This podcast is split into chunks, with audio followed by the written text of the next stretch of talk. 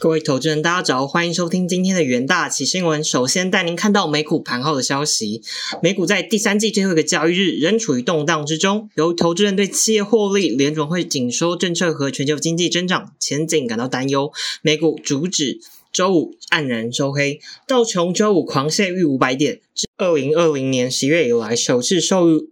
两万九千点以下，该指数本周跌幅二点九 percent，九月重挫八点八 percent，第三季大跌六点六 percent，创连续第三季跌势，为二零零八年金融危机以来最长季的颓势。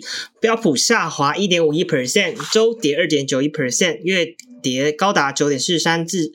创二零二零年三月以来最大的月跌幅，本季跌幅为五点二八 percent。纳指同样收低一点五一 percent，写下二零二零年七月以来最差的收盘水平。该指数周跌二点六九，月度惨跌十点五 percent，季跌四点一 percent。而在经济数据方面，联准会青睐的核心个人消费支出 PCE 八月份加速成长，年增四点九 percent，较七月份的四点七升幅加快，持续加剧联准会对抗通膨的压力。政经方面，联准会在九月份坚定联准会鹰派立场。联准会副主席布兰纳德周五称，联准会需要在一段时间内把利率维持在高处，而且必须避免过早降息。外界也持续关注飓风伊恩动态。飓风伊恩横扫佛罗里达州之后。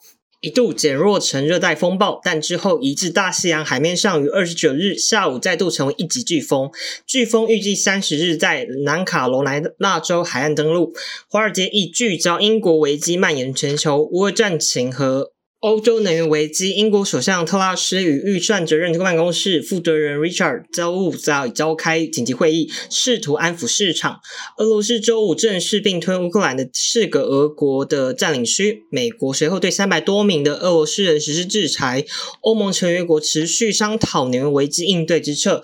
欧盟能源主管召开紧急会议，但仍然没有就天然气价格上限达成共识，预计十月十一日将再度开会讨论。美国众议院。周五以两百三十票对两百零一票通过临时开支法案，避免联邦政府在十一月其中选举前断吹停摆，同时落实向乌克兰提供援助。接下来带您看到能源市场的新闻。由于各国央行积极收紧货币政策，增加经济衰退的风险，市场担忧原油需求前景，令原油期货周五。九月三十号下跌收低，本月和本季因美元飙升，油价出现大幅下跌，但本周收高。是因 OPEC Plus 下周三减产前景的提振。DTN 高级分析师 Troy 表示，随着时节迈向冬季，欧洲供暖和燃料油需求将增加，这足以支撑油价上涨。十二月初，欧洲禁运俄罗斯原油的规定将生效。不止如此，针对 G7 提议的石油价格上限计划，俄罗斯也威胁要切断对参与该计划的买家所有石油供应，以及俄罗斯已经切断欧洲的天然气的流动。本初西德州和布兰特原油期货价格双双下跌八个月的低点，且迈向连续第四个月下跌。再来是贵金属市场的消息，虽然周五公布一连串令人担忧的通膨数据，黄金仍上涨至一周的高点。根据欧盟统计局和欧元区九月消费者物价指数 CPI 年增率达十 percent，以二战以来最快速上涨。美国同日公布八月核心个人支出物价指数 PC 意外加速升温，月增零点六，年增四点九 percent。黄金和白银近期的走势都由美元和美债直率主导。投资经理人 Jason 表示，黄金月线和季线双双下跌，主要是被强势美元拖累。如果观察 ICE 美元指数第三季的走势，不难发现，黄金和美元彼此一直是你涨我跌，你。跌我涨的情况，黄金最火药的期货第三季共下跌近八 percent，DXY 上涨逾七 percent，DXY 周五报价低于本周三触及的二十年新高一四点七八。美元升值主要是美国通膨仍在升温，Fed 为了加以压制，正以以开发国家中最快的速度加息。Ted 表示，金价前景难以预料，但只要利率还没有触顶，金价就还有下跌的空间。他认为，直到通膨数据回到 Fed 认定可以把桥。从刹车上移走，或是利率停止继续上升，甚至回落，黄金才有可能复活。但这需要好几个月的时间。只要通膨出现显著的进展，他表示黄金将不再面临逆风，届时可能就是买入的好时机。接下来是三分钟听股期的部分。首先带您看到长荣航期货，长荣航二零二二年前八月营收为八八七三点零三亿元，年增幅达四十二点八 percent。新全球解封商机，十月整体载客航班较六月大幅成长，加上指挥中心亦表示将于十月十三日将试办新入境防疫措施，有望带动国内旅客出游人潮，刺激航空业者营运成长。元大企研究团队认为，长荣航遭法人连日卖超。股股价回吐两月以来所有涨幅，但未来解封商机有有望大量溢出营收。九月三十日，长荣期货下跌是二点四六 percent，期价有望低档回弹。